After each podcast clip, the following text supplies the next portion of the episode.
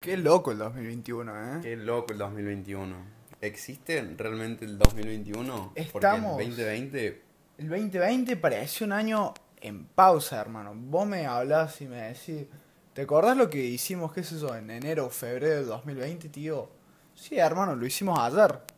Siento que fue un lapso que marcó la humanidad de tal forma.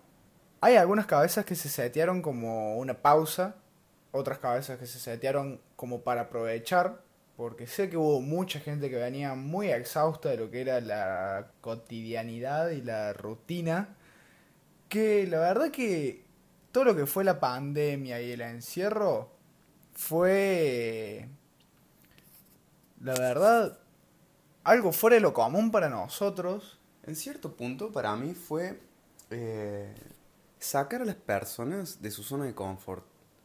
Fue romper con el esquema para ver cómo podía llegar a actuar la sociedad o las personas sumiéndolas en un conflicto. Por lo menos ese es mi punto de vista. Sí, la verdad, eh, hay varios puntos de vista. Para mí fue algo hasta feo, te diría, porque al principio me costó demasiado aceptar. Yo estaba muy acostumbrado a estar en la calle, vivir en la calle, yendo de acá para allá. Y de la nada, ¡pum! Todos adentro.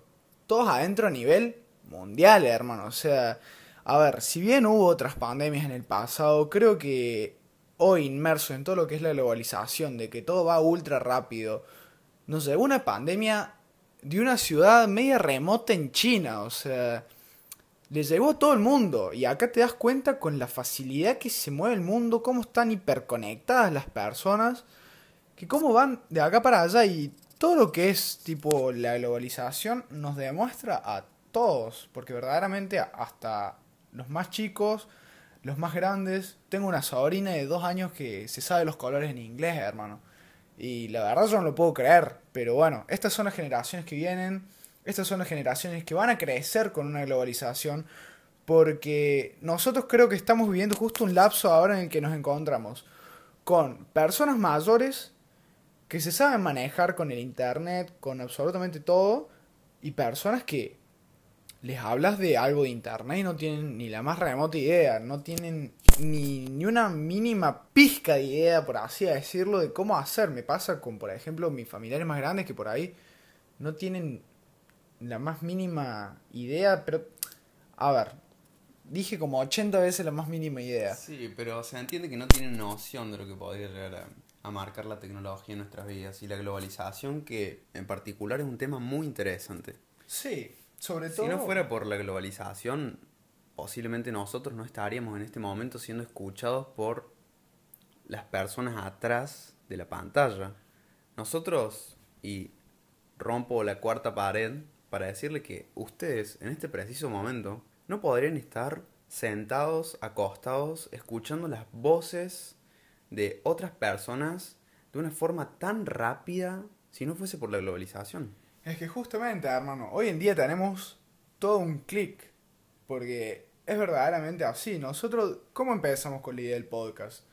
Surgió de, bueno, la verdad, si nos ponemos en detalles, ambos lo habíamos pensado la idea del podcast, pero ninguno se lo había comunicado al otro.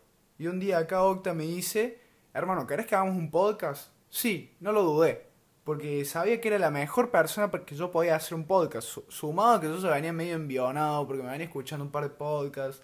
Me venía gustando la idea y con Octa tenemos como una habilidad de que nos ponemos a hablar y no nos para nadie. No nos para nadie verdaderamente. Y ya se van a dar cuenta en el transcurso de este podcast que esperamos que les guste. Que verdaderamente eh, tenemos esa facilidad para estar al momento exacto hablando y hablando y hablando y hablando. Esperamos que les guste y que les sirva sobre todo. Sí. Pero volviendo al tema de la globalización. Cuando nosotros decidimos hacer esto, pensamos, uy, un podcast. Pensamos en la complejidad que eso tenía, que eso conllevaba, pero nos dimos cuenta que verdaderamente a medida que nos íbamos introduciendo, nos dimos cuenta que era mucho más fácil de lo esperado, que una sola cosa te administraba absolutamente todo y que, bueno, dijimos, no lo podemos no hacer. Es nuestro momento, tenemos todo un clic, tenemos todo para hacer. Esas facilidades que te da la globalización hoy en día, la verdad, es, es algo muy común para la gente que está en el primer mundo, se podría decir, ya lo tiene instaurado hace rato. Para nosotros nos cuesta un poco más aceptarlo. Y como te digo, nosotros que somos jóvenes, que somos la flor, que somos el futuro del país, nos cuesta por ahí creer la facilidad con la que se pueden obtener las cosas gracias a la globalización. Y además de eso también es raro pensar que es tan fácil para un primer mundo, pero para nosotros se siente un privilegio. Porque yo, si te soy sincero, siento que el hecho de que nosotros podamos estar grabando esto en este momento es un privilegio. Es una cosa de decir, ¿cómo puede ser que de un momento para el otro, de un mensaje para el otro, en una, dos semanas, y te digo dos semanas porque no nos juntamos en esas dos semanas, pero en una hora ya tener hecho absolutamente todo y poder comunicar esto a nivel mundial. A mí me parece realmente extraordinario, me parece algo fantástico. Es verdaderamente impresionante ver lo rápido que avanza el mundo, porque la globalización también en cierto punto nos abre los ojos a ver lo rápido que va pasando todo. Cómo, bueno, cómo nos puede llegar un virus de una ciudad en el medio de nada de la China, como pasó anteriormente, si bien es cierto. Tuvimos otras pandemias, pero con la facilidad que se expandió esta vez, la verdad que me sorprendió porque fue, me acuerdo de De un ver día el para el otro. me acuerdo de ver el noticiero en Italia de un día para el otro, ¡pum! 5.000 infectados y vos decías, hermano, ¿qué está pasando? ¿Qué es esto? O sea, gente que se moría, gente que, wow, fue algo Fuertísimo. fuertísimo, fuertísimo. Imagínate que estás- Realmente, eh, disculpame que te interrumpa. Para mí fue el pantallazo de muerte más visible que hubo a nivel mundial después de tanto tiempo. Ya sé, una pandemia es eso. Pero la conciencia de muerte que tuvieron tantas personas al mismo tiempo fue increíble. a la gente le agarró mucho miedo. Le agarró miedo, llevó, como dice una frase de, del KCO, en que lleva al público a la catarsis. Bueno, eso fue la pandemia. Llevó a la gente a la catarsis, a la reflexión, a la locura incluso. Llevó a las personas a extremos que, que no pensaron a los que pueden llegar. Fue muy fuerte y el que diga que la pandemia, que el encierro, que el lockdown no le hizo nada, está mintiendo. Está mintiendo y nunca se puso a analizar todo lo que fue porque también para el uno mismo, o sea, lo que es eh, la psicología humana, al estar encerrada entre cuatro paredes absolutamente todo el tiempo, a mí me pasó de que verdaderamente me, me como si me hubiera minado la cabeza, como si me hubiese puesto unas máquinas que me Exacto. entraban a pensar, a pensar, a pensar y wow. Sí, totalmente. A mí, en mi experiencia personal, eh, la pandemia logró que yo pueda hacer una introspección de mi persona a niveles de encontrar respuestas y respuestas y respuestas acerca de mi persona con el fin de evolucionar y crecer. Yo realmente vuelvo con el tema de los privilegios. Fue muy difícil entender que una persona le estaba pasando bien en una pandemia. Hubo un momento en el que vos decías, la estoy pasando bien, y la gente te miraba con cara de, no podés decir eso, cuando dos, todos se están quedando sin trabajo, se está muriendo esta gente, se está muriendo aquel otro. Era una cosa de decir, es increíble cómo la gente estaba susceptible, susceptible a todo, no A sentimientos, sino a todo. La gente estaba vulnerable. Pero Y eso más se allá de eso, creo que tampoco se dejaba el, el impulsar el que una persona esté bien, porque eso posta también. Sé de mucha gente que le pasó. A mí me tocó de que estaba mal. Pero cuando yo escuchaba que alguien estaba bien, qué bueno, hermano. Yo tengo un compañero en la Facu que aprovechó a full el que tenía que trabajar desde la casa, que trabajaba cuatro horas y estudiaba absolutamente el resto del día. Ese chico adelantó como un año y medio de facultad. O sea, estaba un par de materias de recibirse. Y si Lagarto me estás escuchando, te mando un saludo, hermano. Te felicito y la verdad que te admiro, hermano, porque me hubiese encantado tener la aptitud y la capacidad que tuviste vos para sacarle provecho absolutamente todo esto cuando... Como era el- prácticamente imposible. Es que ya hasta Era se muy veía apocalíptico. Porque Sí. desde un principio, oh, no, que a los chicos no contagia. Después se dieron cuenta que los chicos contagiaban. cuando se hablaba de que estaba en Italia, en España, en toda Europa estaba infectada, nosotros mirábamos y decíamos, ah, pff, ¿cuándo nos va a venir ese virus? No pasa nada. Pasó, una semana de la noticia, literalmente dos semanas. todos encerrados, ya había casos, ya había gente muerta acá. No, fue, Fue- una locura. Y hasta el momento sigue siendo extraño. Hasta el momento vos ya no sabes a quién saludar, cómo saludar, si está bien usar barbijo, si está mal usar barbijo, si tenés que limpiarte las manos o no. La gente todavía sigue confusa. Es que estamos empezando, queramos o no, esto es un nuevo estilo de vida y nos vamos a tener que amoldar esto, ¿Vos amoldar al sí? barbijo. Y mira, sinceramente, con el Pará, tema ¿Vos del- crees que esto va a seguir? Yo creo que sí.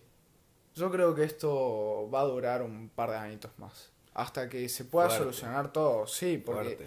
A ver, hay mucha gente que confía en la vacuna. Yo la verdad, no es que no confío, eh, me genera como cierta incertidumbre el de un virus que nos estuvo complicando a la humanidad durante todo un año, se consigue una vacuna efectiva que casi ni se testeó. No, no estoy en contra de la vacuna ni nada, es más, si se quieren vacunar, háganlo, no me den, no me den bola.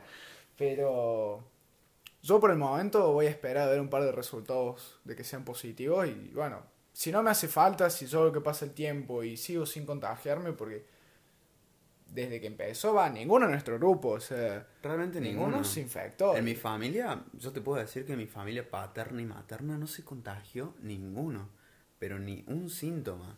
Eso a mí me parece muy extraño. Esto va a sonar muy raro quizás para el oyente, pero mm, a la pandemia mm, la tengo como un castigo hacia la humanidad en cierto punto.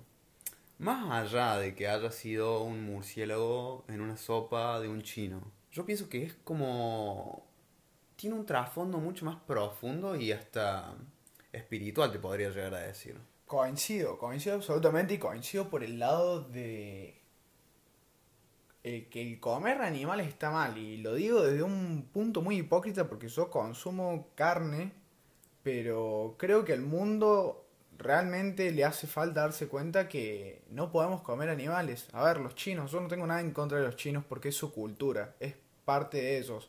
Comen perros, comen murciélagos, comen lo primero que ven, ¿por qué? Porque China sufrió hambre mucho tiempo, entonces no lo podemos juzgar de que, ah, comen esto, son unos sucios. No, así se criaron ellos. A nosotros nos gusta, qué sé yo, ver fútbol. A los chinos les chupa un huevo el fútbol. Exacto, ahí está el problema también de las culturas. Su forma de organizar la sociedad para llevar a las personas a ese extremo. Porque es muy fácil echarle la culpa a la sociedad sobre las cosas que uno está haciendo mal.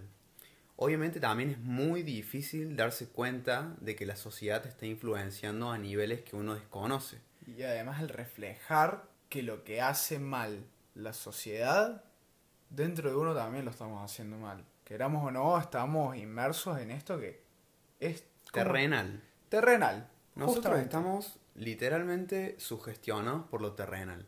Entonces, no podemos decirle al resto del mundo, no tenés que comer carne porque está mal, eh, no tenés que hacer esto porque está mal. Pero de todas formas, las cosas siguen pasando.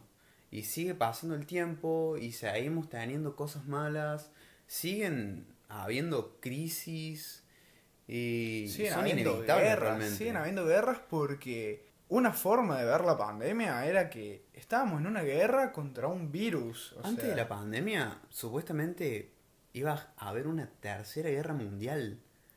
Y la Muchos dicen que la pandemia fue una guerra biológica. Exacto, exacto. ¿Entendés? Y bueno, también hay mucha gente que dice que se escapó de un laboratorio el virus. Sí, bueno.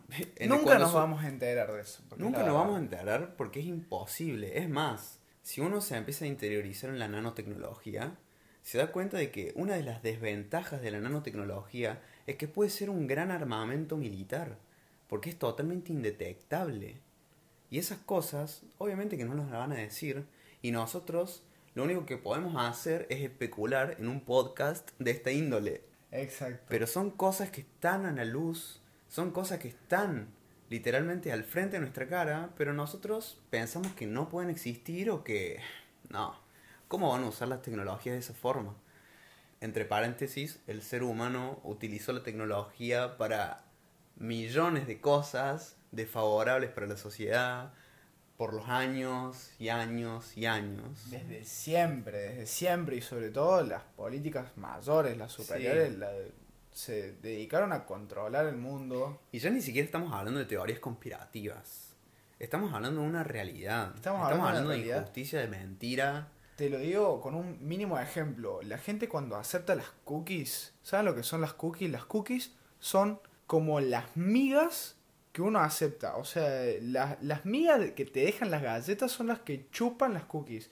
Las cookies, por ejemplo, si yo acepto las cookies, eso habilita que mi micrófono, a que mi historial de Google, a que mi, lo que sea, está en base a algo que me manipula de cierta forma psicológicamente. El, o sea, el marketing es el fundador de las cookies y de cómo se lo utiliza para el lado comercial. Excelente. Sí, pero Está eh, utilizado de, de buen método, pero imagínate un si método comercial que te manipula inconscientemente ya deja de ser un método de comercio, ya deja de ser un modo de comercialización y empieza a ser un boicot en cierto Exacto, punto. exacto. Yo no puedo creer que hay veces que hablo con una persona y me la cruzo una vez y me dice una palabra clave y a los tres minutos ya tengo una publicidad. Exacto. Estoy hablando de alguien y me dice, sí, eh, el otro día empecé a jugar al ajedrez y me pareció interesante.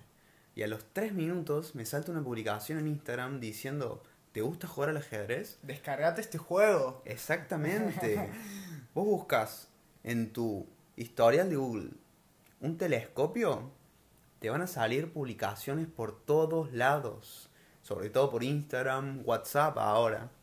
Es que Es está increíble. todo interconectado. Y bueno, todo lo que está haciendo Facebook, eh, que bueno, tiene Instagram, tiene WhatsApp, tiene Spotify, tiene Real. todo, Todo. todo, todo. Un consejo que les puedo dar es que no vean los videos que están recomendados en YouTube. Busquen únicamente lo que quieren, porque van a terminar viendo lo que el resto quiere que vean, lo que sus cookies quieren que vean, lo que su teléfono y las personas que están hablando a su alrededor quieren que vean y ustedes van a pensar que puede llegar a ser una señal o que lo están incentivando a moverse para determinado lado y no. Es tu puto celular el que te está diciendo qué hacer, no vos.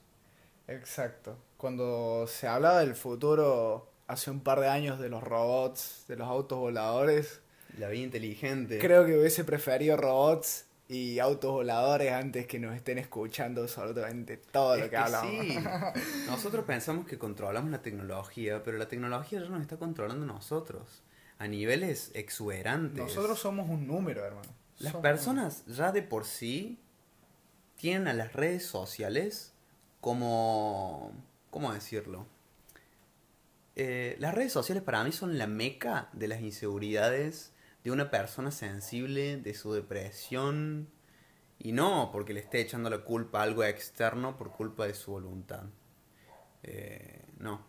Lo único que digo es que las personas se dejan influenciar y dejan que las redes sociales y la tecnología sea parte de su vida, pero no parte, sea su vida. Exacto. Y eso es muy heavy, es muy Es heavy. demasiado. Además, bueno, ya entrando en lo que es el tema de redes sociales, eh, en las redes, hermano, vos mostrás lo que querés.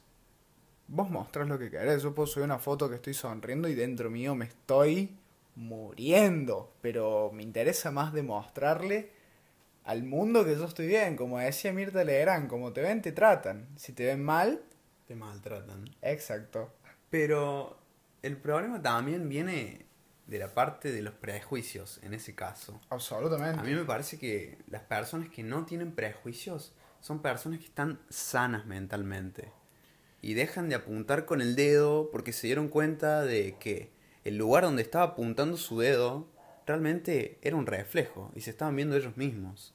Y el día que vos tenés ese punto de quiebre, empezás a ver a las cosas con otros ojos. Empezás a ver a las personas que te hicieron daño con otros ojos.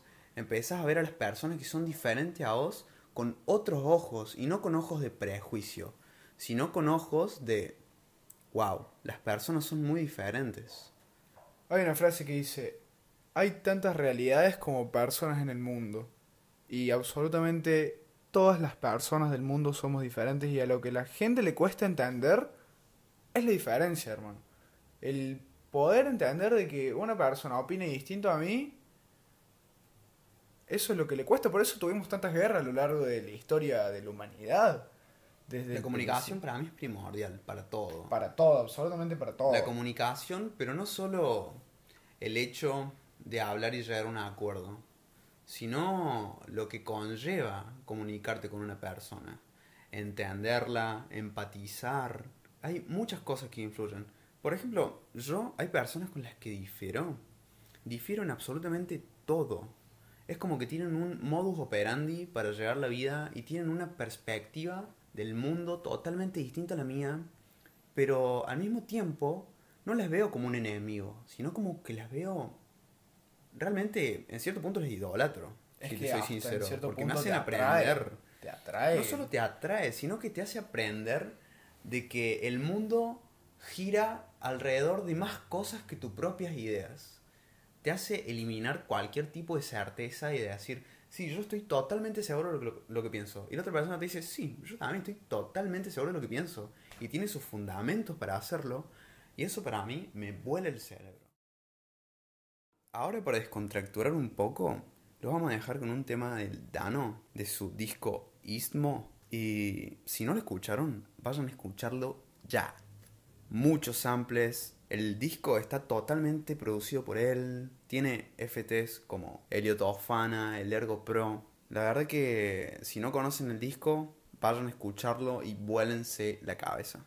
El otro día hablando con Mariano sobre los mejores álbumes de rap en español que habíamos escuchado, yo puse Ismo como el uno. Perfecto. Me Me, parece, sí, me parece perfecto. Así que bueno, los dejamos, esperamos que anden muy bien y nos vemos en la próxima.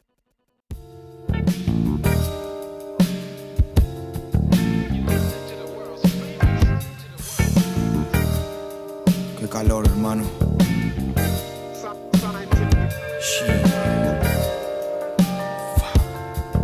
Toda la espalda pegada a la silla, like. Yeah.